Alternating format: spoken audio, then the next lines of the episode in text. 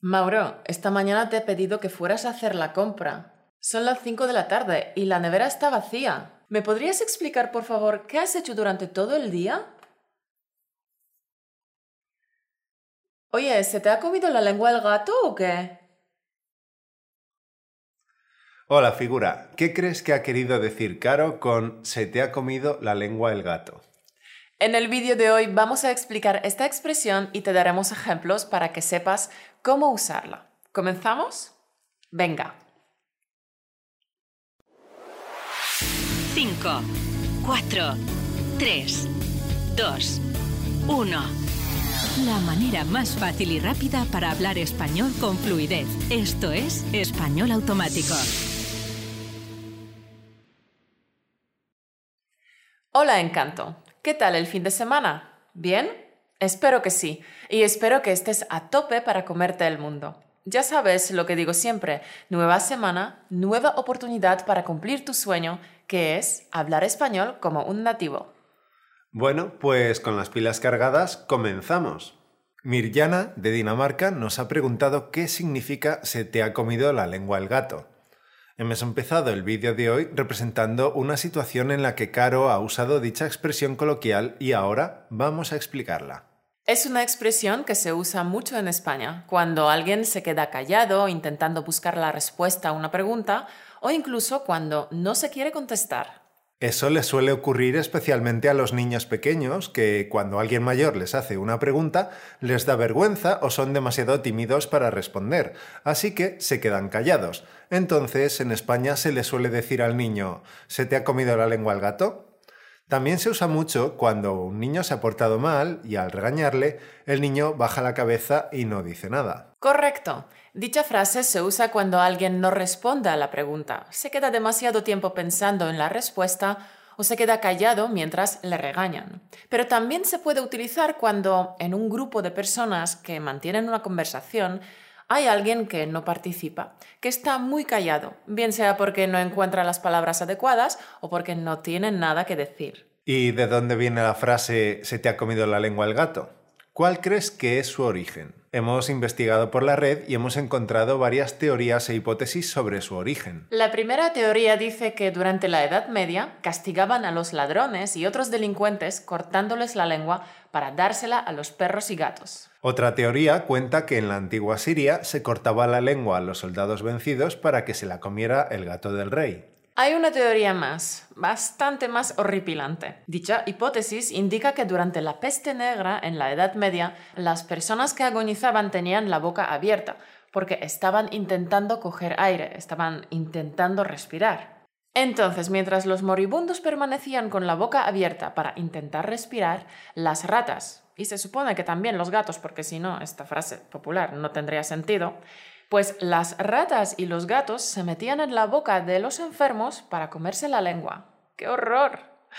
Oye, yo ya te he advertido que esta teoría era desagradable, horripilante. Bueno, pues estos son los posibles orígenes de esta frase, que recordamos que se usa para animar al interlocutor a que hable, a que responda a la pregunta o a que participe en la conversación en vez de quedarse callado y pensativo. ¿Correcto?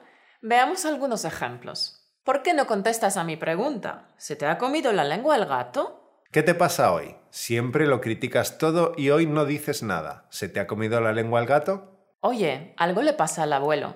Siempre tan parlanchín y hoy parece que se le ha comido la lengua al gato. Venga, di algo, Caro, que parece que se te ha comido la lengua el gato. ¿Pero qué te pasa, hombre? ¿Por qué no dices ni mu? ¿Se te ha comido la lengua al gato? Cuenta, hombre, cuenta, ¿cómo te ha ido la reunión? Que me tienes en ascuas. Parece que a Alejandro se le ha comido la lengua al gato. Bueno, creo que con estos ejemplos ya queda claro cómo usar esta frase coloquial. Figura, te recomendamos que veas este vídeo varias veces para aprender esta nueva frase coloquial. Recuerda que la repetición es la clave del aprendizaje. Y dinos en los comentarios si en tu lengua materna existe una expresión parecida o equivalente, ¿vale? Nos gustaría saberlo. Sí, te animamos a que seas activo en tu aprendizaje de español. No basta simplemente con escuchar los vídeos, tienes que actuar. Ver y escuchar los vídeos es un input, pero necesitas ser activo, necesitas el output, es decir, escribir o hablar español. Porque si eres activo, si practicas mucho, luego cosecharás unas felicitaciones como le pasó a nuestra alumna del curso Piensa y habla en español, Celine, que nos dejó este mensaje. Hoy, como todos los jueves, fui a mi clase de conversación de español en un centro para personas mayores. Cuando me tocó hablar, empecé y después de unos minutos, mi profe me interrumpió diciendo, para, para.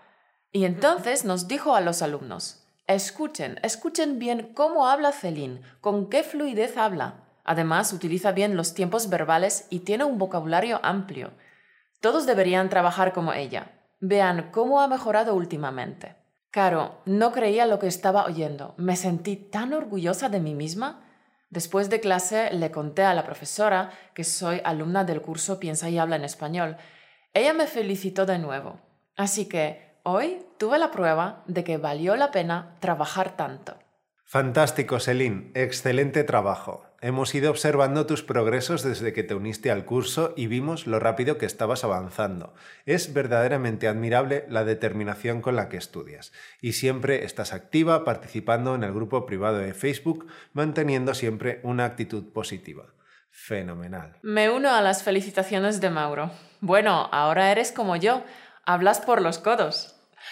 Es fantástico que no solo tú, sino también tu profe y tus compañeros veáis un gran progreso en cuanto a tu capacidad de hablar en español. Es fantástico tener alumnos como tú, tan constantes, tan perseverantes y tan tenaces. Bravo. ¿Y tú, figura, te gustaría hablar español por los codos como Celine?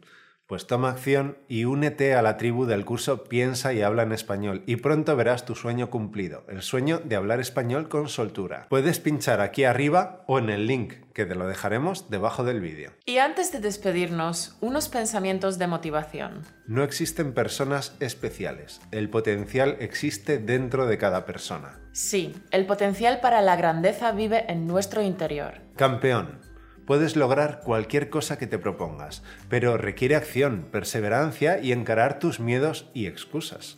Recuerda que el éxito no es hacer un esfuerzo grandioso y épico, no. Nada ocurre de la noche a la mañana. Por el contrario, el éxito es la suma de pequeños esfuerzos repetidos día tras día, pequeñas acciones repetidas día tras día. Debes practicar a menudo y con regularidad. Esto es muy importante, no solo para llegar al nivel de fluidez, sino también para desarrollar tu confianza. Te recomendamos que vuelvas regularmente a ver los vídeos que ya has visto, porque la repetición espaciada en el tiempo te garantizará que sigas mejorando y que nunca caiga en desuso lo que aprendiste. La repetición es la clave. Si te ha gustado el vídeo, danos un like, inscríbete a nuestro canal y pulsa la campana para no perderte nuevos vídeos. Que tengas una semana llena de buen rollo. Chao. Nos vemos la semana que viene. Chao.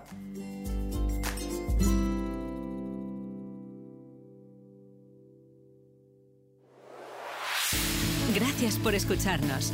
Únete a la conversación en españolautomático.com o busca español automático en iTunes.